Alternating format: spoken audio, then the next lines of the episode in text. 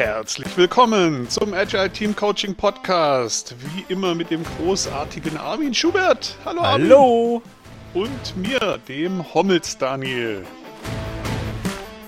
Ha, heute mal rückwärts. Du bist ja verrückt. Und weil wir verrückt sind, wagen wir uns an ein heißes Thema ran. Welches denn? Wir sprechen über die Verantwortung des Scrum Masters oder Agile Coaches oder man weiß es nicht.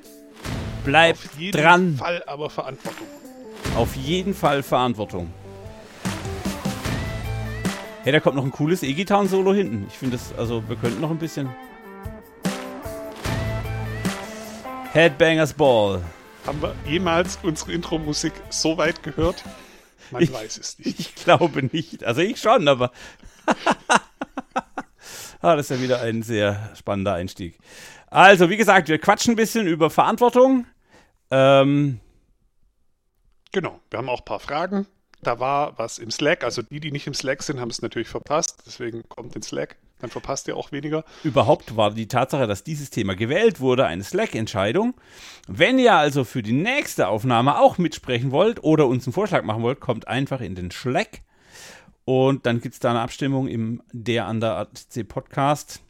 Und dann kann man da mitreden. Dann ist es unser, euer, unser aller Podcast. Voll gut. Aber hallo. Armin, gab es bei dir erwähnenswerte Highlights oder Neuigkeiten? da liest jemand direkt aus unserem Plot. Es ist der Wahnsinn. Ähm, ich schreibe ja gerade ein Buch und es ist nicht mehr richtig, weil ich habe ein Buch geschrieben mit einer Verzögerung von anderthalb Monaten, äh, weil ich so ziemlich alles falsch gemacht habe, was man als Agile Coach so falsch machen kann. Ähm, ist mein Buch jetzt beim Verlag und die machen jetzt, dass es schön aussieht und ähm, Korrekturen sind durch und so weiter und so fort. Jetzt so langsam biege ich auf die Zielgerade ein. Wer daran Interesse hat, arminetpositivwirkt.de oder ihr schaut einfach auf positivwirkt vorbei. Und wenn ihr schon bei einem Buchhändler eures Vertrauens vorbestellen wollt, ich bin schon auf der Liste der vorbestellbaren Bücher. Also einfach in den Buchladen um die Ecke. Hallo, ich hätte gern das Buch Positiv wirkt von Armin Schubert und dann kann der oder die Dame das vorbestellen. Und dann kommt es irgendwann, ich hoffe, Ende Januar, hm, so die Ecke. Voll gut. Herzlichen Glückwunsch zum Abschluss des Projekts. Yes! Und äh, ich bin sehr gespannt. Ich freue mich drauf. Ich auch. Ähm, Thema, ich freue mich drauf. Ähm, hattest du Highlights, auf du die in der Vergangenheit, auf die du dich in der Zukunft freuen wirst? Ja, äh, ich werde nach dem Podcast hier quasi an meinem Highlight weiterarbeiten, sozusagen. Ich werde nämlich nachher noch joggen gehen, weil ich jetzt seit ungefähr anderthalb Wochen wieder joggen gehe. Wie kam es dazu? Ähm, normalerweise war ja immer so ein bisschen Krafttraining und viel Schritte machen, also gehen mein, mein, mein Ding. Ja, und neulich hatte ich so die äh, typisch Daniel-Situation, dass ich alle warmen Hosen gleichzeitig in die Waschmaschine gesteckt habe und dachte, scheiße, ich habe mein Schrittziel noch gar nicht. Mit der dünnen Hose hier ist ein bisschen kalt. Ja, dann gehe ich halt joggen. So habe ich wieder angefangen zu joggen. und mein Highlight ist, ich bin gar nicht gestorben. Also ich lebe noch, wie man vielleicht auch hören kann. Ähm, ich bin tatsächlich gar nicht so obwohl ich jetzt zwei Jahre nicht joggen war, gar nicht so schlecht geworden. Also es ging irgendwie mehr wie gedacht. Erstes Mal war krasser Muskelkater am nächsten Tag, aber mittlerweile geht es wieder. Mittlerweile kein Muskelkater mehr und ich fange schon wieder an, mich zu steigern. Also ich bin wahrscheinlich in zwei, drei Wochen so, sogar wieder da, wo ich vor zwei Jahren ausgestiegen bin, weil es mich flasht. Also das andere Training scheint auch Kondition gemacht zu haben. Es würde mich sehr wundern, wenn Liegestütze und Klimmzüge nicht auf die Gesamtkondition einzahlen. Würde ja, und wundern. ich meine, 10 Kilometer gehen macht auch Kondition. Eben. Da. Ja. Haben wir was auf der Metaebene? Ja, nur, dass ich ein bisschen deprimiert bin. Och, lieber Daniel, was ist denn los? Hm? Niemand will unsere Umfrage ausfüllen. Niemand? Oh. Warum wäre dir die Umfrage so wichtig?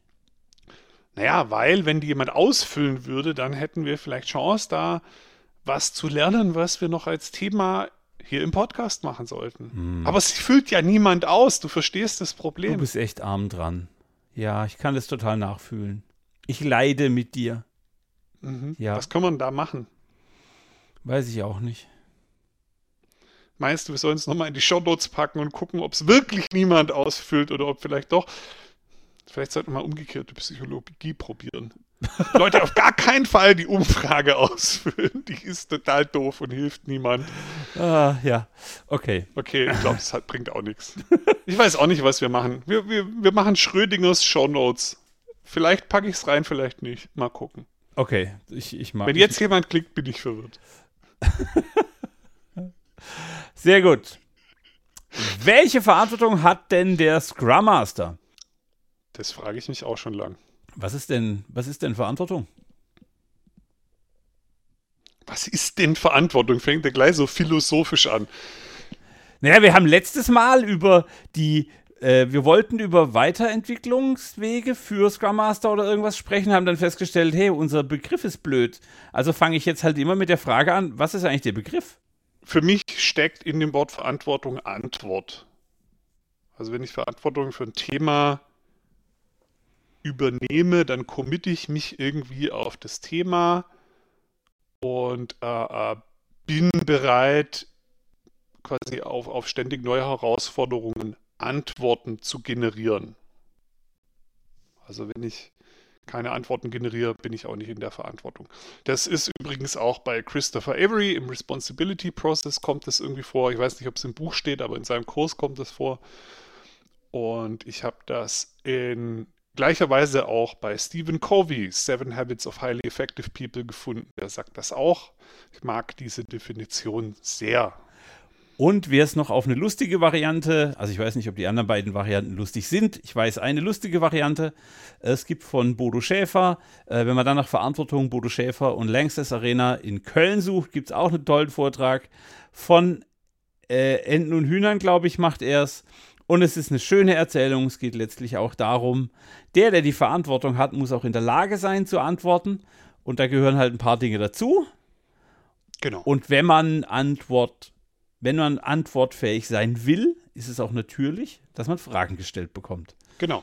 Und jetzt wird es nämlich abgefahren, weil ich sage normalerweise auch immer, mit Verantwortung müssen auch Rechte kommen weil ich erlebe das ganz oft, dass im Unternehmenskontext Leute für was verantwortlich gemacht werden. Fehler Nummer eins, man kann Verantwortung nicht geben, man kann die nur nehmen. Ähm, und ähm, das Abgefahren ist aber, dass der Scrum Master keine Rechte hat und das ist auch richtig so. Er darf nichts entscheiden und es ist auch gut so. Der kann seine Verantwortung trotzdem leben, weil der alles hat, was er braucht, um die zu leben. Haha. Und ich glaube, ich glaube, dass ein Scrum Master Rechte hat. Es sind nur keine direktiven Rechte. Ich habe, ich als Scrum Master habe den Auftrag und die Rolle und die Verantwortung, jedwede Frage zu stellen, die mir in den Sinn kommt. Sogar mein, die Führungskräfte ja. bei meinen Kunden sind, oh Gott, der Armin stellt wieder eine Frage, oh nein, das ist anstrengend. Ähm, und ich habe keine Weisungsbefugnis, ich habe aber eine Fragebefugnis und ich starte den Reflexionsprozess. Aber jetzt bin ich genau. wahrscheinlich schon viel zu tief reingehopst du, du darfst halt nichts entscheiden am Ende. Also in, de, in, dem, in dem Sinne hast du keine Rechte, aber du darfst natürlich mit den Leuten reden, Fragen stellen, spiegeln und so genau. weiter, was man. Und das sollte eigentlich auch reichen. Das ist auch die Besonderheit an dieser Rolle, die sie für viele so schwer verständlich macht, weil wir ein bisschen aus einer anderen Welt kommen, was Erziehung und Ausbildung angeht. Ja, genau. Und für mich ist, wenn wir bei der Verantwortung bleiben, Scrum Master oder auch Agile Coach ist für mich eigentlich eine Führungsverantwortung. Jetzt nicht Führung im Sinne der klassischen Führungskraft, die irgendwie alles führt, ähm, weil in einem agilen Kontext sind idealerweise alle Führungskräfte. Es gibt die, die die Umsetzung anführen, es gibt die, die die Ausrichtung des Ganzen anführen nennen wir Product Owner, und es gibt eben den Scrum Master, der uns zur Effektivität führt. Und wenn ich den Konflikt nicht führe, also auch hier ist das für mich eine ganz wichtige Rolle, eine Führungsrolle muss auch in der Lage sein, Konflikte zu erkennen und zu nutzen und die zu führen. Ähm, wenn ich den Konflikt zwischen diesen drei Rollen weglasse, also das war es, das Wie und das Wie schnell oder in welchem Rahmen, das gibt es dann unterschiedliche Definitionen, egal. Wenn ich diesen Konflikt nicht führe, komme ich meiner Verantwortung nicht nach. Denn ich muss auch für solche Situationen eine Antwort haben. Ja. Genau. Und für mich steckt auch drin, ich, ich muss, meine Intention muss mir klar sein, also ich muss mein Team oder meine Teams zur Effektivität führen wollen. Ich muss mir meine Intention klar sein, sonst kann ich auch nicht in Verantwortung gehen. Und dann ähm, muss ich eben bereit sein, in diesem Kontext immer wieder nach neuen Antworten zu suchen. Sonst wird das nichts mit der Verantwortung. Ja, aber du hast doch gerade gesagt, du hast keine eigene Agenda und du bist Coach und du hast keine Rechte. Wie das kannst du denn jetzt plötzlich nicht gesagt, das habe ich wann anders gesagt. Ich, du bist mir so zeitlos schön in Erinnerung, dass ich vielleicht jetzt ein wenig zu weit zurückgehe, aber das macht nichts. Wie kriegst du den unter einen Hut? Also dieses Führen, du hast ein Ziel, du hast eine, eine Intention und das, ich führe, also ich bestimme nicht, ich habe keine Weisungsbefugnis. Wie kriegst du die beiden unter einen Hut? Naja, ganz einfach. Äh, ich rede mit Menschen und gucke, was sie wollen. Also ein Team, was nicht agil arbeiten will, was nicht Scrum machen will und was auch gar nicht effektiv werden will, braucht halt auch keinen Scrum Master. Okay. Also ich kann Menschen nur zur Effektivität führen, wenn sie das auch wollen. Und das ist halt der erste Schritt. Also wenn wir jetzt so eine Story Map machen würden, so einen zeitlichen Ablauf oder so, ähm, erstmal muss ich meine Rolle verstehen und mir irgendwie klar sein, was meine Verantwortung da ist, okay? Schritt zwei ist, ich komme das erste Mal überhaupt zur Tür rein. Das ist das Erste, was ich tun muss. Erstmal Auftragsklärung, Mandatsklärung, Anliegenklärung, nennen, wie du es wie willst.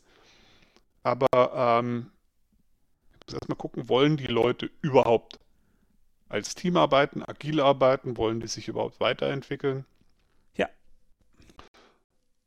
Und deswegen ist es auch gut, dass der Scrum Master eben keine Entscheidungsrechte hat, weil dann kann er nämlich eigentlich gar nicht aufzwingen. Und vielleicht ist euch schon mal aufgefallen, immer wenn ihr das probiert, ein Team irgendwo hin zu manipulieren, funktioniert es eigentlich nie so richtig gut, oder? Ja, aber du hast doch gesagt, du hast eine Intention. Wie gehst denn, also wie kriegst du dann das Team dazu, dass es trotzdem eine Veränderung in die Richtung, die du intendierst, beschreitet? Ja, indem ich mit denen rede und gucke, ob die das auch wollen. Mein Friseur hat auch die Intention, Menschenhaare die Haare schneiden zu wollen. Wenn da einer reinkommt und will eine Brezel kaufen, wird der wahrscheinlich weggeschickt. Weil da sind zwei unterschiedliche Intentionen, die nicht zusammenpassen. Wenn ich eben als Friseur arbeiten will, dann arbeite ich am besten mit Leuten zusammen, die die Haare geschnitten haben wollen. Hm. So einfach ist das, auch beim Scrum Master. Also idealerweise stelle ich sicher, und das ist ein, da hilft Klarheit, weil das ist ja was Abstrakteres als Haare schneiden oder Brezeln verkaufen. Da kann man sich viel einfacher missverstehen. Ähm, idealerweise führe ich mit den Menschen ein Gespräch. Was wollt ihr eigentlich? Ja, okay, ihr habt agil gesagt, was versteht ihr denn darunter? Was meint ihr denn mit Scrum? Wo wollt ihr denn hin? Wie würden das aussehen, wenn es gut wäre? Darf ich euch dabei helfen? Also wollt ihr überhaupt Unterstützung von mir? Wenn ja, wie würde die aussehen? Okay. Das ist aus meiner Sicht relativ wichtig, da mal Klarheit, also mehr als nur Buzzwords auszutauschen, damit man wirklich verstanden hat, wollen wir das Gleiche, sind wir in die gleiche Richtung unterwegs und will mein Team von mir auch Input, Spiegel, Sparring zu dem Thema mehr Effektivität. Okay. Wenn das nicht gegeben ist, habe ich einfach keinen Job. Ja, mir fehlt noch, also ich bin noch nicht ganz glücklich, weil mir fehlt eine wichtige Komponente. Ähm, ich nehme für mich in Anspruch, dass ich manchmal als Vorbild vorausgehe. Das heißt, die Art und Weise, wie ich bei einer Meinungsverschiedenheit agiere, die Art und Weise, wie ich mit Kollegen umgehe, wie ich in einem Konflikt auftrete, wie ich Anforderungen festschreibe, führt oftmals dazu, dass Leute herkommen und sagen, ey, wie hast du das jetzt gemacht? Kannst du mir das mal zeigen? Ich will das auch können. Ähm, und dann ist für mich dieses Vorbild gehen, also ähm, Führung. Ich gehe in Führung mit dem, was ich vertrete, mit der Methode. Mal ist es eine Methode, mal ist es ein Wertesystem, mal ist es, ich weiß es nicht.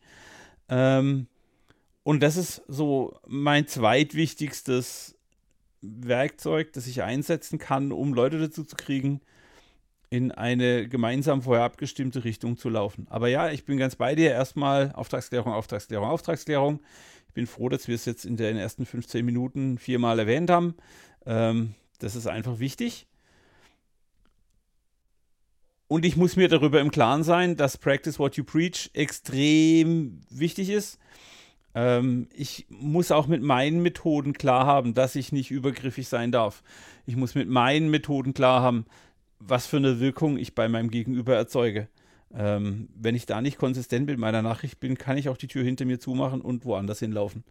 Weil dann kann jo. ich in dem Umfeld nicht mehr wirksam sein. Ja, ich würde das auch ein bisschen in die äh, Ecke Authentizität packen. Verantwortung ist vielleicht gar nicht das Einzige, was ich brauche. Ähm, vielleicht brauche ich auch Authentizität. Und wenn ich halt irgendwas erzähle, was die Leute bei mir nicht wahrnehmen, bin ich halt nicht authentisch und dann werden, wird mir auch keiner folgen wollen. Also ich muss als irgendwie, gerade wenn ich in Führung gehe, muss ja nicht nur Verantwortung leben, sondern ich muss das auch authentisch tun, sonst ist das irgendwie schwierig. Ja. Ähm, weil wir vor, also im, im Slack-Channel gibt es eine Frage, hey, was sind Komponenten, die du grundsätzlich ablehnst? Äh, wir haben jetzt ja schon kurz erwähnt, hey, ich will nicht übergriffig, ich darf nicht übergriffig sein. Das soll, das Team muss den Weg gehen, das Team muss sich entfalten. Ich bin da nur Begleiter, Helfer, Katalysator, Spiegel, was auch immer. Ähm, ich will, auch wenn die Leute sagen, hey, mach mal Scrum, bin ich nicht in einer aufzwingenden Position, sondern ich sage, hey, was habt ihr für ein Problem? Und dann habe ich einen Koffer dabei, um vielleicht eine Lösung beizusteuern. Und das Dritte, was mir ganz, ganz, ganz wichtig ist, ich erlebe immer wieder Scrum Master, die Sekretärinnen sind oder Sekretäre, ähm, die also die Schreibarbeit machen, die Termine einladen und so ein Krempel. Ähm, da rollen sich mir die Nackenhaare. Einfach weil, also wenn ich so wenig Geld kriege, dass ich meine Zeit fürs Termine organisieren verschwenden kann, dann muss ich A nochmal in die Preisverhandlung einsteigen und B, ich mache das Team dadurch von mir abhängig. Natürlich, wenn jetzt irgendein wichtiger Termin ist, so kümmere ich mich auch um Termin, alles fair, aber so diese Schreib halt ein Protokoll, ja, das macht nicht der Scrum Master. Das ist nicht der Job des Scrum Masters, weil der Scrum Master seine Aufmerksamkeit auf die Menschen, auf die Kommunikationsbeziehungen, auf die Konflikte, die da im Raum sind, legen soll und nicht auf, ist jetzt alles so dokumentiert, damit es alle verstehen. Ähm, das ist viel jo. mächtiger. Ja, ich sitze manchmal in Terminen und tue nichts. Und dann denken Leute, äh, wow, geiler Job, dafür würde ich auch gern bezahlt werden. Dass es hochgradig anstrengend für mich ist, weil ich versuche zu verstehen, wie der Konflikt entsteht, wie Leute miteinander agieren, wie die Respektsbeziehungen sind und so weiter. Ähm, ist eine ganz andere Nummer und aktives Zuhören heißt halt nun mal, ich halte die Fresse, weil ich höre ja zu. Ähm, und gerade in, wir hatten die letzte Folge über Team- und Einzelcoaching gesprochen, ähm, gerade in Gruppensituationen muss ich halt mal drauf achten, was acht Leute tun. Und dann bin ich halt ja. echt aufmerksam. Genau. Dieses Zerrbild der Sekretärin oder des Sekretärs oder der Sekretariatsperson oder wie auch immer, ja, kommt aus meiner Sicht halt daher, dass davor schon was schiefgelaufen ist, weil die Organisation eben nicht versteht, dass der Scrum Master eine Führungsrolle ist und die machen dann aus dem Servant Leader, lassen den Leader weg, machen den Servant daraus. Außerdem will die Organisation dann häufig sowieso eigentlich keine wirkliche Veränderung und so. Und was bleibt am Ende übrig? Na, ein bisschen Meetings verwalten. Damit haben wir alles agil angestrichen, weil wir haben agile Meetings, wir haben agil, einen Typ, der sich um die agilen Meetings kümmert. Wir sind agil, super. So, und das kriege ich aber schon ja abgestellt, wenn ich vorne halt über das Verständnis rede, also eine saubere Auftrags-, Mandatsklärung, Anliegenklärung mache. Was wollt ihr überhaupt? Passt das zu dem, was ich machen will? Also wollt ihr die Haare geschnitten haben, weil ich will Haare schneiden? Ja? Und wenn die halt sagen, ja, aber bitte keine Scheren und Rasierer verwenden und am besten stellst du dich nur hier in die Ecke und ziehst gut aus, äh, dann sage ich halt, okay, das reicht mir nicht, sucht euch einen anderen. Also ich komme ja auch nur in die Situation, wenn ich es halt mit mir machen lasse. Entschuldigung, Daniel, ich habe einen Authentizitätskonflikt, dass jemand wie du mit deiner Haarpracht über äh, Metaphern mit Friseuren spricht, finde ich sehr witzig. Ähm, nur so, also das, ich habe da gerade. Ja. aber okay. Ähm, du könntest aber auch mal wieder zum Friseur. Ich habe es tatsächlich vor es dauert immer drei Minuten. Ich bin, also ich mache einen Termin um, 8 Uhr, um 9.30 Uhr und dann bin ich um vor 9.30 Uhr schon wieder raus. Genau. Weil der Kollege das so schnell macht. Ähm, okay. Was wäre denn jetzt so ein Thema, wo wir mal positiv sind? Also nicht, nicht, wir machen nicht Sekretär oder Sekretärin, sondern was ist das Erste, wo ich sage, da müssen wir unbedingt Wert drauf legen? Das ist Teil der Verantwortung eines Scrum Masters? Ja, dafür zu sorgen, dass ähm, die, das Team oder die Organisation, je nachdem auf welcher Ebene ich unterwegs bin, ähm, mehr Selbstwahrnehmung entwickelt. Weil wie werde ich effektiver, indem ich lerne, wo ich noch nicht effektiv bin und Punkte entdecke, wo ich effektiver werden kann. Vielleicht sogar relativ einfach. Das passiert, indem ich mehr Selbstwahrnehmung entwickle. Das heißt, ich brauche irgendwie Feedback. Genau. Muss irgendwie mehr mitkriegen, wie es eigentlich läuft und wo ich noch was besser machen könnte. Und ich darf als Agile Coach oder Scrum Master sehr klar machen, welchen Wert Feedback Loops und regelmäßiges Feedback und die Perspektive von außen und so weiter haben. Ähm, ich will also nicht dafür sorgen, dass alle Feedback Loops durch meine Person laufen, weil dann wäre ich wieder ein Bottleneck, sondern ich muss auch dafür sorgen, dass die anderen verstanden haben, hey, es ist cool, wenn Klaus Günther Feedback gibt und Claudia der Gabi und so weiter und überkreuz, weil dann habe ich eine Chance, dass sie alle miteinander und voneinander lernen. Ähm, und diesen Effekt kann ich nie aufbauen. So schnell bin ich alleine nicht. Und ich sehe auch genau. nicht alles. Ähm, deshalb ist das Erste, was ich in so ziemlich jedem Kundensetting mache, ist, hey, wie funktioniert Feedback, wozu ist es wichtig, bla bla bla. Genau. Genau. Cool. Ich meine aber damit nicht nur äh, äh, äh, mündliches Feedback, sondern ich meine damit irgendwie ein System, was Feedback-Schleifen halt herstellt. Ja. Ne? Also äh, äh irgendwie äh, eine Umgebung bauen, in der Dinge regelmäßig reflektiert werden. Ich meine, das machen wir mit Scrum ja automatisch. Wir laufen ja nicht umsonst dauernd im Kreis. Ja, das ist ja auch wenig effizient. Wenn das keinen Mehrwert hätte, dann wäre es blöd, wenn wir das tun würden. Ähm, das, äh, diese diese äh, äh, Sprints mit Retro und Review und dem ganzen Gedöns machen wir ja eigentlich nur, weil da sich Feedback-Schleifen schließen auf ein Produkt, auf einen Prozess und vielleicht haben wir noch ganz viele zusätzliche Feedback-Schleifen. Im Prinzip machen ja alle agilen Methoden Feedback-Schleifen. Sonst würden die auch nichts bringen. Und schon allein auch, dass ich Menschen in eine Kollaboration bringe, bringt ja Feedback auf eine Sache drauf. Ne? Ich muss die Elfenbeintürme angehen. Wenn jetzt irgendwie hier nur die Architekten unter sich oder nur die POs unter sich, ja, da müssen die anderen Disziplinen mit rein. Dann entsteht Feedback. Und also man könnte wahrscheinlich eine riesige Liste an Methoden oder Vorgehensweisen machen, nur um Feedback irgendwie zu machen ich, ich, ich meinte gar nicht nur Menschen. Ähm, mir, mir ist wichtig, ein, also was ich, was ich deutlich machen wollte, ist, der Wert von ich bin aufmerksam für Feedback muss klar sein.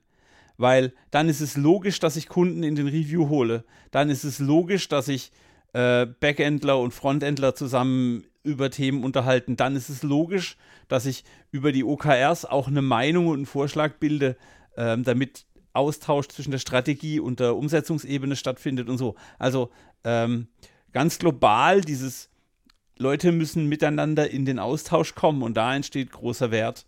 Ähm, das ist mir extrem wichtig. Und das heißt auch, nur um klarzumachen, dass ich versuche, sinnvolle KPIs durch das Team einführen zu lassen, damit das Team merkt, hey, ich brauche Feedback vom Kunden, ich brauche Feedback von dem System, das ich baue und es fängt bei der Festplattenauslastung an und hört bei der, äh, wie viele Kunden haben unser Produkt bezahlt, Kennzahl genau. auf. Da ist alles möglich. Ähm, und, warte, und nicht aus Reporting-Zwecken, sondern aus Feedback-Zwecken. Also immer mit der vorangestellten Frage, bei, welchem, bei welcher Erkenntnis hilft mir diese Nummer, die wir da gerade erheben? Wenn ich die Nummer wegen meinem Chef erhebe, ist es mit großer Wahrscheinlichkeit eine Reporting-Zahl. Da bin ich schon ein bisschen kritisch. Wenn das Team weiß, okay, hier, dazu mache ich diese Zahl, dann ist die Wahrscheinlichkeit, dass der Abuse stattfindet, sehr, sehr viel niedriger. Ja, genau. Also ich würde auch tatsächlich äh, persönlich die Formulierung KPI eher vermeiden. Ich würde das Team eher fragen, woran merkt ihr, dass ihr in die richtige Richtung lauft? Ja, also woran merkt ihr, dass das eintritt, auf was ihr hier gerade zuarbeitet? Woran noch, woran noch? Und wenn ich das eben nicht KPI nenne, hat niemand komische Muster im Kopf oder so, sondern ich mache mich in letzter Zeit immer ganz gerne frei davon. Ich mag zum Beispiel auch nicht mehr über OKRs reden. Ich habe gerade heute einen Artikel dazu geschrieben, einen kleinen, um ein, erst, ein, ein erste paar Annahmen von OKRs, die oft falsch laufen, so ein bisschen zu demystifizieren. Ähm, ich bin gespannt.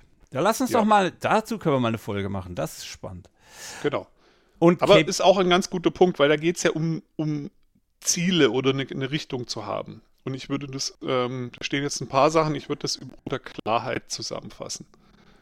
Ne? Selbstwahrnehmung irgendwie erhöhen durch Feedback ist eine, ein großes Handlungsfeld als Coach oder als Scrum Master und Klarheit zu schaffen auf verschiedenen Ebenen ist ein ganz großes Handlungsfeld, mit dem ich dem Team helfe, effektiver zu sein. Ist Klarheit für mich aber nur eine Komponente von, weil was ich noch, also die, die Klammer, die für mich über der Klarheit und über den OKRs und über all diesem Krempel liegt, über dem Feedback, ist für mich Verbindlichkeit. Oder jetzt bin ich wieder in deinem Sprech, Authentizität. Ich möchte, dass das Wort, das ich gebe, Wert hat und genauso möchte ich, dass das Wort, das das Team hat, Wert und Verbindlichkeit hat, sodass wir wir brauchen die Klarheit, die Transparenz zu den Messdaten oder so, um zu, ste um zu verstehen, wo wir stehen und den nächsten Schritt planbar zu kriegen. Aber ich, ich bin dieses, also ähm, ich kenne, ich kenne zwei Anti-Patterns bei agilen Teams. Das eine ist, dass alle fühlen sich wohl, keiner hat Konflikte, lass uns loslaufen, es ist egal, wann ihr irgendwas fertig macht. Ist total pathologisch, weil die haben keinen Antrieb, die haben keine Messkriterien, die merken gar nicht, dass sie gute Arbeit leisten. Und die, Andis, die anderen sind die overcontrollten, microcontrollten, äh, mach Scrum aber bitte in der Ticketnummer-Reihenfolge äh, für die nächsten vier Jahre vorgeplant und ich weiß genau, was Sache ist. Beides man- extrem man- pathologisch. Kann man jetzt irgendwie äh, äh, äh, philos philosophisch irgendwie äh, drauf gucken. Für mich ist, wenn ich äh, regelmäßig das nicht schaffe, was ich mir vornehme, habe ich auch keine Klarheit drüber, was ich wirklich kann. Also ich kann das auch unter der Box Klarheit machen. Ich kann das ähm, unter der Box äh, äh, äh, Respekt und Commitment machen. Für mich ist übrigens Commitment ein Teil von Verantwortung. Ne? Also wenn ich das nicht will, dann kann ich auch keine Verantwortung übernehmen. Also irgendwie, ich muss mich committen, um in Verantwortung gehen zu können. Das heißt, das Team muss eigentlich auch, wenn es Verantwortung für seine Rolle übernimmt, sich committen. Und wenn ich halt immer sage, schafft ihr das? Ja, und mein Ja ist eigentlich ein Ja, ja, lass mich in Ruhe, du Arsch, dann bin ich halt nicht committed. Dann ist da ein Widerspruch. Okay. Also ich ich brauche Verbindlichkeit gar nicht, ich komme da über drei andere Wege hin. Ja, das ist mir schon wichtig. Okay. Aber wir reden ja jetzt gerade, eigentlich sind wir abgedriftet in die Verbindlichkeit des Teams. Was ist denn der Beitrag des Scrum Masters? Also, was ist die Verantwortung des Scrum Masters in diesem Feld? Also ich finde Klarheit immer noch eine, eine gute Box, um drüber nachzudenken, weil ähm, ein, ein ganz großes, deswegen sehe ich es auch als sehr großes Handlungsfeld, ein ganz großes Problem ist immer, dass die Leute recht schnell bei der Annahme sind, wir wissen ja alle, wo es hingeht. Und dann stelle ich zwei Fragen und dann ist irgendwie klar, dass jeder ein anderes Bild im Kopf hatte und überhaupt nicht klar ist, wo es hingeht.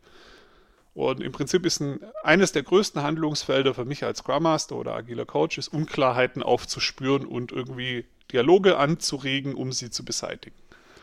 Das ist völlig egal, in welchem Kontext. Das kann bedeuten, Menschen, die mal miteinander sprechen sollen, an einen Tisch zu bringen und zu sagen, hey, erzähl du nochmal die Story, guck, die habe ich von dir anderen gehört, wann redet ihr mal drüber? Oder das, dafür zu sorgen, dass irgendwas mal visualisiert wird, dass man es endlich mal klar sieht. Oder beliebige Sachen. Ne? Und so Sachen wie äh, Ziele, Backlogs, KPIs und so, das sind ja alles nur Werkzeuge, Werkzeuge. die sind ja eigentlich nur spannend, weil sie uns helfen, Klarheit zu finden. Ja. Mhm. Okay. Ich muss über meinen Begriff Verbindlichkeit nachdenken. Okay, spannend. Ähm, und was tue ich jetzt als Scrum Master in der Situation, wo ich, also ich stelle jetzt fest, keine Ahnung, zwei Teams arbeiten und man geht von unterschiedlichen Annahmen aus. Für das Ziel oder für eine Schnittstelle oder für, für was der Kunde will. Was ist meine Verantwortung als Scrum Master, wenn ich in, diesem, in einem der Teams unterwegs bin? Naja, erstmal gucken, wo fehlt Feedback, weil irgendwie müssten die ja selber mal merken, dass sie eigentlich gar keine Klarheit haben, dass sie in einer Illusion leben.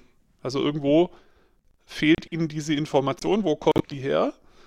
Und wenn die Information mal da ist, kann ich dann wieder gucken, dass ich ihnen helfe, die Klarheit zu finden. Das kann sein, durch, indem ich ihnen sinnvolle Schablonen anbiete, indem ich moderiere, indem ich schlaue Fragen stelle. Also das ist vielseitig. Okay. Das heißt, ich bin, mein Auftrag ist die Enttäuschung. Ich sorge dafür, dass alle Täuschungen enden Und ähm, ich bin also der Chef der Enttäuschung. Ich mag das. Ja, genau. Ich bin auch irgendwie ein bisschen Detektiv mit der Aufgabe, ungeführte Gespräche aufzuspüren. Gespräche, die gern mal geführt werden würden, aber noch nicht geführt würden. Damit werde ich automatisch ganz viel Klarheit herstellen. Und ganz, ganz viel auch Feedback und, und also damit werde ich ganz viel bewegen. Okay. Und damit helfe ich am Ende auch zur Effektivität, weil damit ja ein, ein, Abgleich stattfindet. Es wird immer mehr Klarheit entstehen. Und meistens brauchen die Leute gar keine Verbindlichkeit im Sinne, dass jemand sagt, ja, das muss ich jetzt aber schaffen, sonst kommt nachher jemand und zählt dich an oder so. Das ist ja im, im Unternehmenskontext meistens mit Verbindlichkeit gemeint. Wenn Klarheit da ist und Einigkeit da ist, dann machen das doch die Leute eh von allein. Ja, nein. Ähm, und da setze ich dann wieder an und sage, ich brauche Verbindlichkeit, damit die Menschen auch was haben zum Feiern. Also Verbindlichkeit ist mir, ist bei mir hauptsächlich positiv belegt, weil ich den Leuten deutlich mache, wie viel Wegstrecke sie, also ich schaffe Klarheit über die, den erreichten Erfolg, ich schaffe ähm, Klarheit über die Probleme, die sie gelöst haben. Ich, ich mache ihnen deutlich, dass sie wirksam sind und damit schaffe ich extrem viel positive Energie und Motivation. Ähm, nicht verstanden, warum du da Verbindlichkeit brauchst. Wenn ich, wenn ich gemerkt habe, oh geil, ich habe viel geschafft, das, dann kann ich das trotzdem feiern, auch wenn ich es mir vorher nicht vorgenommen habe. Das ist richtig. Es gibt aber Leute, die nehmen sich Dinge vor und feiern die dann nicht. Und dann musst du auch mal den Stopp haben zu sagen, hier, du wolltest bis hierhin kommen, du hast es geschafft. Jetzt nimm dir auch mal kurz fünf Minuten, ähm, hol dir einen frischen Kaffee und feier den, weil das ist voll geil. Du kannst stolz okay, auf dich sein. Das finde ich spannend, das hätte ich überhaupt nicht mit dem Begriff Verbindlichkeit verknüpft. Aber deswegen rede ich so gern mit dir, weil ich immer wieder neue Sachen entdecke. Das ist, das ist, also ich, ich, ich, die Story erzähle ich irgendwie in jedem Coaching das, oder mit jedem. Warum das ist für mich Selbstwirksamkeit, nicht Verbindlichkeit. Nein, die Selbstwirksamkeit kommt erst danach. ich kenne jemanden, der hat gerade ein Buch, also nein, egal. Ähm, die Verbindlichkeit, den Vertrag mit mir selbst muss ich machen, damit ich motiviert bleibe. Damit mir klar ist, hey, okay, ich will dahin, aus welchem Grund auch immer, und ich will dahin. Und ich, ich nehme auch ein bisschen Blut, Schweiß und Tränen im Kauf, um dahin zu kommen. Ähm, mein Problem beim Abnehmen ist nicht, dass ich nicht weiß, wie es geht. Mein Problem beim Abnehmen zum Beispiel ist, dass ich keinen Bock drauf habe. Ich bin nicht verbindlich mit mir. Die Chipstüte gewinnt über die, die 10 Kilometer am Tag. Ähm, und da fängt mein Problem an. Äh, wobei es gibt klare Themen, da bin ich extrem verbindlich mit mir und da fordere ich mich und dann feiere ich das auch. Das ist für mich Verbindlichkeit, auch nach innen. Und dazu brauche ich auch Klarheit. Aber natürlich, also ich kann das jetzt, wenn ich die, die Klarheit ganz weit rausziehe, können wir die Folge hier beenden lassen, weil du hast recht, die Hauptaufgabe des Scrum Masters ist Klarheit. Auf persönlicher, auf Teamlevel, auf Organisationsebene. Genau. Unklarheiten aufspüren und beseitigen und dann in, einem, in, einem, in einer Feedback-Schleife irgendwie gucken, dass wir da on track bleiben. Und das nehme ich nicht nur für die Scrum Master in, in, Anspruch, sondern auch für die Führungskräfte. Die müssen dann ein bisschen mehr nach vorne gerichteter Klarheit sorgen. Wo wollen wir hin? Äh, warum wollen wir dahin? Wozu wollen wir dahin? Mit wem wollen wir dort interagieren? Und dann Folge vorbei. Es war einfach. Genau. Also irgendwie, äh, äh, es kann natürlich auch um Kompetenz gehen. Also als Scrum Master kommt man ja immer wieder auch in die, in die Ecke, dass man irgendwie Leuten mal was zeigen muss. Wobei ähm, ich würde immer davon ausgehen, dass wir halt mit motivierten Experten arbeiten vor allem werde ich als Scrum Master nicht die Entwickler ausbilden und so, aber es kann schon auch ein bisschen um Kompetenz gehen. Dann geht es ganz viel um Klarheit und dann geht es vielleicht noch um Delegation, dass irgendwie das Team auch Dinge, die ich selber kann, auch selber darf. Was aber eigentlich Klarheit in der Absprache oder genau, der Übergabe ist? Die drei Achsen sind irgendwie auch Führung. Ne? Leute an Kompetenz ranführen, äh, Klarheit herstellen, dass jeder weiß, wo er hinlaufen soll und dann möglichst viel delegieren und aus dem Weg gehen. Dann bist du Führungskraft. Ja. So. Ganz entspannt eigentlich. Ja, es gibt einfacheres, aber genau. Und der Teufel liegt halt im Detail, ne? Okay. Deswegen gibt es so viele Buzzwords und Methoden und Frameworks und Tools und Zeug, weil es ist dann halt im Detail doch nicht ganz so einfach und vor allem in jedem Kontext wieder anders. Und wenn ich die Verantwortung dafür übernehme, einem Team zu helfen, übernehme ich auch die Verantwortung, ihnen in dem Kontext zu helfen. Das heißt, ich muss mich auch der Sache stellen, dass die Tools vom letzten Mal vielleicht diesmal nicht funktionieren und dass ich nach neuen suchen muss und so. Da wird es schon spannend. Und jetzt rutschen wir wieder die Diskussion von letzter Folge. Wenn ich die Verantwortung für ein Team übernehme, übernehme ich auch die Verantwortung für jede Einzelperson, die aus, aus, dem, aus denen dieses Team besteht. Auch für die muss ich ein Stück weit Verantwortung übernehmen und Klarheit schaffen auf deren Einzelroadmaps, auf deren Einzelentwicklungspfaden, auf deren Einzel. Okay, hm, I like, ich mag Klarheit. Ich bin ein Klarheitsfan. Unser zweites ja. T-Shirt wird Klarheit heißen. Ja. Kurz genau. nach Und hier steht noch, ähm, das ist sogar eine Notiz von dir, auf die ich mich jetzt aufdränge sozusagen. Äh, Haltung. Ich habe erst ähm, heute war es, glaube ich, oder so, ein Zitat von Alistair Coburn gelesen, da redet er über Attitude und sagt, ähm, Agile is an Attitude. Ähm, und die, die, richtige Frage ist eigentlich immer ähm, nicht, welche Frameworks oder Praktiken oder so können wir hier machen, sondern wie agil kann ich hier sein? Und da sind wir auch wieder beim Vorleben. Also äh, wenn ich mir diese Attitude rangehe, hey Leute, wir müssen jetzt einfach irgendwie mal Klarheit herstellen, dann müssen wir mal einen Schritt gehen und dann Feedback und gucken, was wirklich funktioniert und uns dann weiterhangeln. Ähm, das ist was, diese Haltung, diese Attitude verbreite ich wahrscheinlich am ehesten dadurch, dass ich sie vorlebe und demonstriere, dass, das, dass es so besser ist. Und das Feedback dazu offen kundtue. Also auch ja. hier Klarheit nach außen schaffe. In Anspruch und Ergebnis. Ja. Genau, und jetzt kann man natürlich in ganz viele Sachen reingehen, wobei ich bin da immer mehr auf dem, auf dem Rückweg davon, ne? weil hier auch so Sachen stehen wie OKRs. Ich glaube nicht, dass die Art und Weise, wie ihr eure Ziele aufschreibt, einen großen Unterschied macht. Ich glaube eher, das, was ihr da reinschreibt, ist wichtig. Also es ist viel wichtiger, dass ihr euch über die Ziele genug unterhaltet. Die Schablone, in die ihr sie reinschreibt, die ist, glaube ich, einfach wurscht. Und ah, das ist witzig, weil ich, also ich habe bei den letzten drei Kunden habe ich OKRs an, hm, angepasst. Und es ist immer der Wechsel von ich fülle eine Schablone aus, weil meine Chefs das wollen, hin zu okay, OKRs sind ein tolles Kommunikationstool, wenn man es richtig einsetzt, findet darüber Beratung, Kreativität, Austausch, Ausrichtung, Alignment statt. Genau. Und ja, letztlich schaffe ich dann wieder durch die Kommunikation und die Gespräche Klarheit. Ich bin bei dir. Ähm, ich habe es deshalb immer so auf der Liste, weil ich es so grottenschlechte Implementierungen gesehen habe, dass ich so dachte, okay, ja. was ist, lass mich mal bitte, was ist der Unterschied zu klassischen wasserfalligen Zieldefinitionen, die nicht zu Kommunikation führen, die nicht für Klarheit sorgen und wo sich am Schluss irgendeiner eine KPI hinmauschelt, nur damit er seine Jahresprämie kriegt. Ähm, deshalb ist mir, ist mir, also OKR ist mir gerade so als, das kann, wenn man es richtig macht, ein, ein, ein, ein, ein gutes Empfehlungspattern sein, um all die Anti-Patterns, die da dranhängen, loszuwerden. Ja, Deshalb habe ich es aufgeschrieben. Deswegen gibt es die Schablonen ja auch. Ne? Wenn ich sie richtig einsetze, sind sie hilfreich. Ich kann mit jeder Schablone aber auch Scheiße machen. Ne? Genauso User Stories, die ganzen Canvases, die es gibt. Ich kann halt auch in ein Business Model Canvas komplette Grütze reinschreiben und behaupten, das ist mein Geschäftsmodell.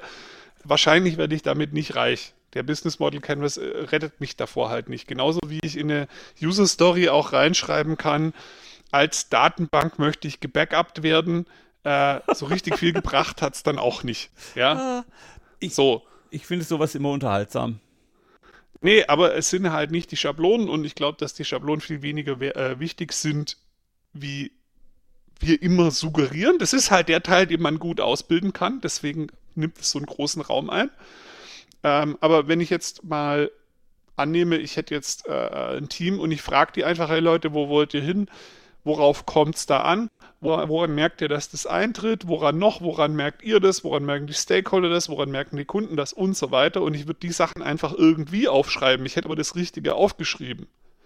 Dann würde ich keinen Unterschied mehr merken, würde ich jetzt behaupten, ob ich das in eine OKR-Schablone reinschreibe oder in irgendeine andere. Es geht viel mehr darum, die richtige Klarheit herzustellen, als irgendwie die Best Practice Tools da drauf zu werfen. Absolut. Und äh, ich sehe, je länger ich mich mit OKRs beschäftige, ich sehe keinen Unterschied mehr zu guten User Stories und ich sehe keinen guten Unterschied mehr zu guten Motivationsstories, die ich selber in mein Journal schreibe. Die sind sich sehr ähnlich. Es geht darum, dass du dir selbst klar machst, wo du hin willst und warum und auf welchem We und so weiter. Und schon wieder sind wir bei der Klarheit. Wir sollten diese Folge äh, Scrum Master der Klarheitsmacher nennen. Naja gut, ich glaube, dass Klarheit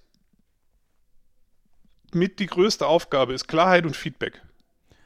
Und was machst du jetzt mit, also du kommst jetzt in ein Team, die machen scheiß OKRs, füllen die Schablonen falsch aus oder was auch immer.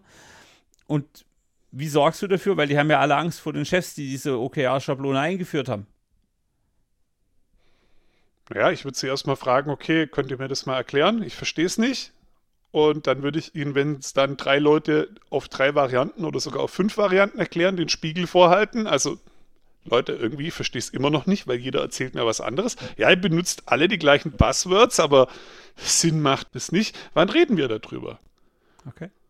Und wenn sie dann sagen, ja, aber das kommt halt von unserem Chef und wir müssen, dann würde ich sagen, okay, wann reden wir mit eurem Chef? Dann muss der halt mit am Tisch sitzen. So, braucht ein bisschen Mut und so und also braucht man auch selber eine gewisse Klarheit, aber nur so wird es gut. Und dann bin ich auch sofort wieder weg von dem Tool. Dann geht es um Gespräche, um Menschen, um Sichtweisen, um Perspektiven, um da die Gemeinsamkeiten zu entdecken, sich abzugleichen und so weiter. Und das Tool ist am Ende zweitrangig. Ja. Cool. Und ich finde, das entspannt auch total. Ich liebe das mittlerweile. Diesen Zustand, dass mir die Tools eigentlich irgendwie egal geworden sind. Ich könnte da immer so irgendwie durch den Raum schweben bei meinen Kunden. Ich irritiere dann zwar andere Scrum Master, weil die kommen dann immer und gucken, wo die Tools sind, die sie kennen und finden keine, aber das ist nicht mein Problem. Ich weiß nicht, ob unsere Zuhörerschaft damit jetzt konkret was anfangen kann, dass sie in Zukunft äh, durch das Büro des Kunden schweben sollen, aber okay. Ähm, ich ja. bin gespannt. Ähm, wie schaffst du es denn, Klarheit in dem Team zu schaffen, wenn du selbst Teil des Teams bist? Also wenn du jetzt keine Ahnung, du bist im Team, ich kann nicht mehr sprechen, im Team Gummibärchen und entwickelst äh, irgendwas. Wie schaffst du es da für Klarheit zu sorgen? Ich würde die Frage gerne umdrehen. Warum soll mich denn das behindern? Naja, weil du betriebsblind wirst, weil du eine zu enge emotionale Bindung zu Produkt und zu Menschen aufbaust, was dann deine Neutralität stört. Halte ich für eine spannende Annahme, ist bei mir nicht so. Mhm. Okay. Also ich kann mir durchaus vorstellen, dass manche sagen, ja klar, wenn ich zu lang an einem Thema bin, jetzt immer zu lange in eine Richtung unterwegs ist, stelle ich mir die Frage gar nicht mehr, ob es anders besser wäre. Okay, aber gerade als Scrum Master, ich bin zwar Teil des Scrum-Teams, aber ich bin ja nicht mit am Umsetzen, ich bin ja nicht mit in der Entwicklung drin. Das heißt, ich habe, ich, also ich, wo habe ich das Problem?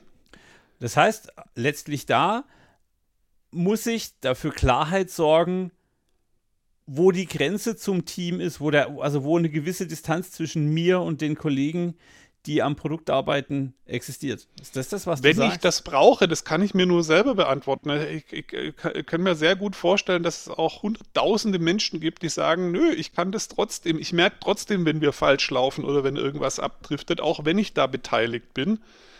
Und ich würde mich da sogar dazu zählen. Ich kann auch irgendwo inhaltlich an was beteiligt sein. Das merke ich bei uns am firmeninternen Austausch. Ich kann doch auch irgendwo mitreden und gleichzeitig merken, dass wir gerade nicht übers Gleiche reden.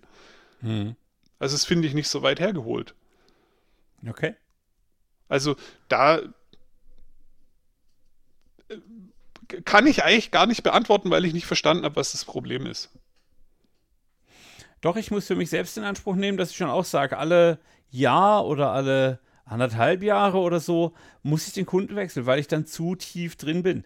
Oder der Kunde ist so groß, dass ich ganz oft Kontext wechseln kann und ich so, ähm, weil in einer Zeit vor Corona, als ich noch nur ein Team hatte und die Leute aus den Teams dann auch wirklich irgendeinen Grad von Freundschaft mit mir hatten, ähm, war das schon noch mal eine Nähe und eine und eine, naja, die machen halt tatsächlich dann einen sehr großen Teil meiner Erlebnisrealität aus und dadurch verliere ich die Außenperspektive, dadurch bin ich zu nah dran. Ähm Und da dann neutral klar zu bleiben, ist nicht ganz einfach gewesen damals. Heute habe ich tatsächlich mehr Teams. Heute bin ich fast entspannter, weil ich die Teams mehr laufen lasse. Ich bin genau. nur noch Coach, ich bin nicht mehr Scrum Master. Genau, und äh, da bin ich halt an so einem Punkt, ich tue mich da ultra schwer mit so generalen, äh, generalistischen Aussagen, weil man braucht immer nur ein Gegenbeispiel, dann stimmt es schon nicht mehr. Hm. Und das eine Be Gegenbeispiel gibt es immer. So, eigentlich kann sich so eine Frage nur jeder selber beantworten. Hast du das Gefühl, dass dich dein Setting gerade irgendwie, dass dir das Scheuklappen macht, dass du blinde Flecken hast? Und selbst wenn du nur das Bauchgefühl, dass es so äh, hast, dass es so ist, dann ist da wahrscheinlich ein bisschen was dran. Das, merkt, das weiß doch jeder selbst. Wenn du das Gefühl hast, dass dich das Setting gerade negativ beeinflusst, ist es wahrscheinlich auch zumindest zu einem Grad so.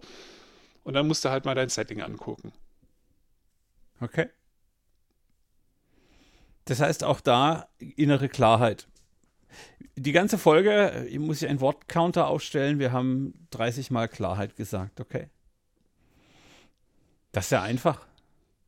Naja, es ist nicht wirklich einfach, ähm, aber alles andere wäre aus meiner Sicht eine zu reduktionistische Simplifizierung des ganzen Spiels, ne? Und ich finde, so eine komplexe Aufgabe und Verantwortung wie die des Scrum Masters, wir hatten jetzt schon Haltung, Kommunikationsbeziehung, Feedback, Lernen, ähm, da ist sicher auch ein bisschen Methode drin, da ist ein bisschen Führung drin. Das da auf einen Begriff Klarheit zu reduzieren, hat für mich genau diesen Beigeschmack, Buzzword zu werden.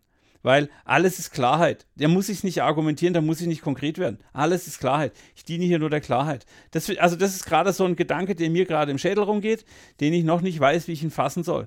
Weil er mir zu verallgemeinern, zu einfach, zu, ja, fast schon trivial ist. Ich weiß, dass Klarheit erreichen und Offenheit und wie sie alle heißen, also you name it, ähm, keineswegs leicht ist. Allerdings ähm, ist es super schwer ja, ja, ich verstehe, dass das Klarheit nach, auch nach einer Ver quasi Übervereinfachung klingt. Aber ich rede ja nicht über Klarheit als Methode oder als To-Do, sondern äh, das ist das Ergebnis, wo wir hinwollen. Das Ergebnis, an dem wir uns messen.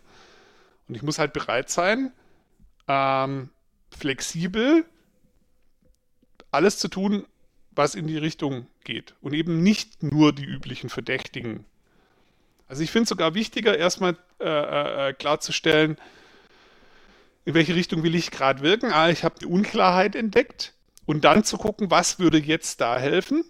Und dann kann es natürlich sein, dass jetzt auch eine der berühmten Best Practices gerade hier gut passt, dann bitte einsetzen. Aber es kann halt auch sein, dass es was völlig anderes ist. Da finde ich viel wichtiger, erstmal zu gucken, welche Art von Klarheit brauchen wir und dann, was passt da anstatt irgendwie so festgelegt nur über die Liste der 17 Best Practices zu reden oder der Tools, über die wir halt immer reden.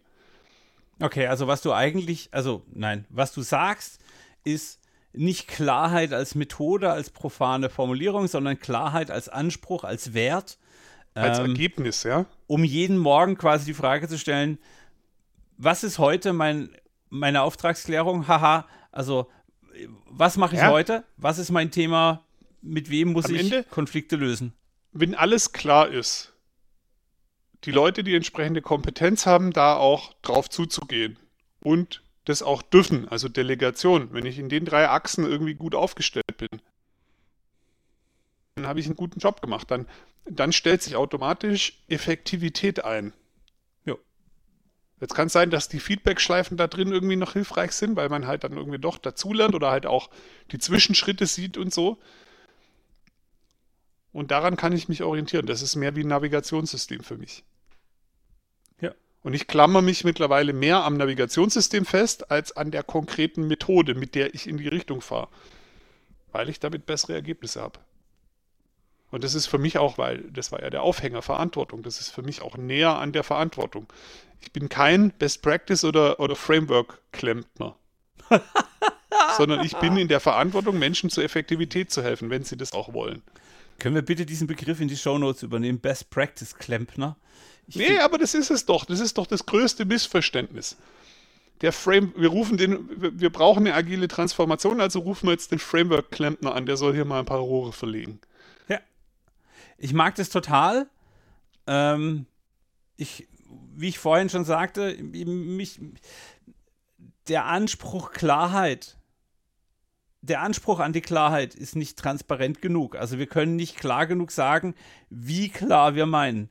Ähm, weil, ja, das ist uns allen klar, ist was, das höre ich jeden zweiten Tag. Und wie du vorhin sagtest, zwei Fragen später, ups, äh, war wohl doch nichts.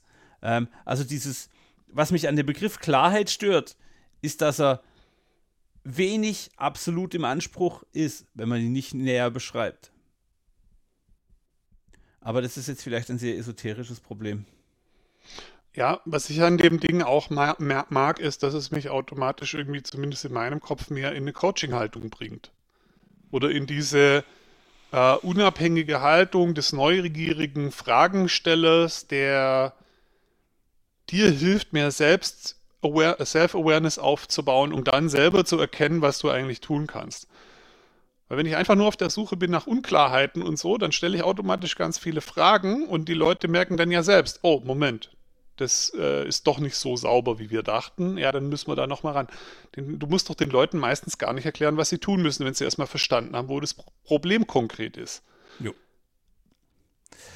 Du willst also sagen, wenn du auf der Suche nach Klarheit bist, tust du dir leichter, den Nebel zu sehen, der deinen Blick verhüllt. Genau. Okay. Und dann gibt es sicher Fälle, wo der Nebel sich nicht vollständig wegfächeln lässt. Und dann ist es aber auch ein Ergebnis zu sagen, okay, was tun wir als nächsten Schritt, um da klarer zu werden? Und dann sind wir vielleicht bei einem Experiment oder so. Cool, das war eine sehr, eine sehr Meta-Folge, finde ich. Wir sind sehr, sehr, sehr abstrakt geworden. Ich mag das wir, ganz anders. Haben wir noch ähm, ein paar spannende Fragen?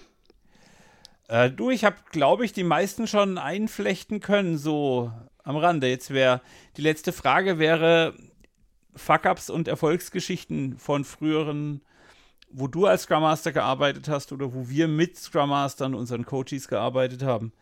Ähm, ich denke da auch schon die ganze Zeit nach, aber tatsächlich fällt mir gerade keine Geschichte ein, wo ich sagen würde, die kann ich erzählen, weil. Ähm, ja, meine erste Scrum Master Rolle ist im Prinzip die, das perfekte Beispiel auch in Bezug auf die Folge, was halt nicht funktioniert. Ne? Ähm, ich dachte halt, also dadurch, dass man alles tut, was im Scrum Guide steht, wird es automatisch besser. Und ich dachte auch, dass die Rolle mich berechtigt, das den Leuten aufzuzwingen. Natürlich keine Auftragsklärung gemacht. Ich habe auch außerhalb der wir machen die Events und die Best Practices und schreiben die User Stories in das richtige Template und so eben nicht nach diesen Unklarheiten gesucht und die aufgelöst. Ich hätte da viel mehr Wirkung haben können. Habe das auch äh, im Prinzip mehr mit Push gemacht, ohne abzuklären, wollt ihr hier an der Stelle überhaupt Hilfe. das hat natürlich auf vielen Ebenen einfach dazu geführt, dass ich mich selbst und andere frustriert habe. Da gab es Phasen, da war ich kurz vor der Depression. Ich glaube, das ist genug Fuck-up.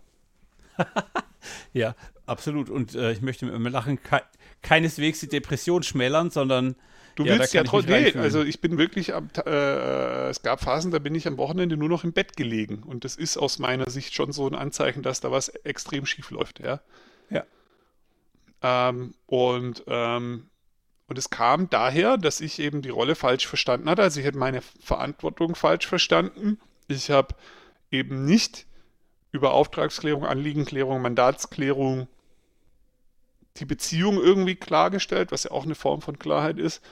Ich habe die Feedback Loops nicht richtig verstanden und ich habe auch sonst eben nicht diesen Detektiv gemacht, der eben geguckt hat, wo ist was unklar und wo können wir da einen Schritt weiterkommen, sondern ich habe ganz stumpf versucht, Checkboxen am, im Scrum Guide und im agilen Manifest abzuhaken und noch mehr dieser Best Practices, über die alle reden, zu installieren, also den Klempner rausgehängt, ja, Daniel, noch mehr Klempner. Rohre zu verlegen, ja. ähm, weil ich dachte, das ist der Weg zum Ziel. Und das wollte halt keiner, weil keiner den Nutzen darin gesehen hat. Deswegen habe ich immer mehr Ablehnung erfahren, was mich immer mehr frustriert hat und so, habe ich auch erst hinterher verstanden. Okay. Cool. Ich glaube, das ist etwas, was vielen so geht. ich bin geplättet, ich muss jetzt Schluss machen, ich muss jetzt auch noch ein bisschen nachdenken. Nein, mach nicht Schluss mit mir, Armin. Ich mache nicht Schluss mit dir, ich mache höchstens Schluss mit der Folge. Äh, zu viel Klarheit hier. Ähm, also, okay, die Überleitung greife ich natürlich gerne auf. Ähm, das war die Frage zu der Verantwortung des Scrum Masters. Wir haben rausgearbeitet. Es geht ganz viel um Klarheit schaffen, Konflikte aufzeigen, nicht umschiffen, nicht irgendwie covern, sondern bearbeitbar erfolgreich machen. Ein Konflikt kann auch erfolgreich sein, nur so, um das nochmal ein bisschen zu betonen. Ähm, wenn euch die Folge äh, äh, Spaß gemacht hat, wenn ihr was mitgenommen habt oder wenn Fragen entstanden sind, schreibt Daniel at agileteamcoaching.de und mir, Armin, at agileteamcoaching.de. Ihr könnt auch gerne im Slack vorbeikommen. Die Folge hier ist quasi im Slack entstanden, weil der Daniel hat eine Umfrage gestartet. Ähm, wir haben noch einige andere spannende Vorschläge. Und ja. dann danke fürs Zuhören. Und auf, auf, gar keinen Fall, unter keinen Umständen unsere Umfrage ausfüllen. Ach, du bist so Also, wenn da auch nur eine Rückmeldung kommen würde, würde ich bitterlich weinen. Was ist ah. Umgekehrte Psychologie, Armin. Andersrum hat es nicht funktioniert. Das heißt, umge das heißt umgekehrte Psychologie, weil sich bei mir der Magen umkehrt oder was? Es ist schon die Begriffsklärung ist. Äh? Alter! Er spricht von Klarheit und macht umgekehrte Psychologie. Wie war das mit der Authentizität? Also, solltet ihr bis hierhin, bis zu dieser schwachen Stunde meines Lieblingskollegen Daniel gehört haben, ähm, oh mein Fuck-up, ähm, dann ähm, tut's mir leid. Äh, ich hoffe, ihr habt vorher schon ausgeschaltet. Jetzt kommt eh nur noch Schluss. ähm, sowas mit schickt uns Sternchen oder schickt uns eine Bewertung. Das wäre auch mal wieder ein cooles Feature. Ähm, so auf iTunes oder auf Google oder so. Äh, empfehlt uns weiter. Und wie immer, macht, macht was draus. draus. Und dann hätte ich auf den Knopf klicken können zum Thema Tonspur. Und dann würde jetzt langsam die Musik kommen.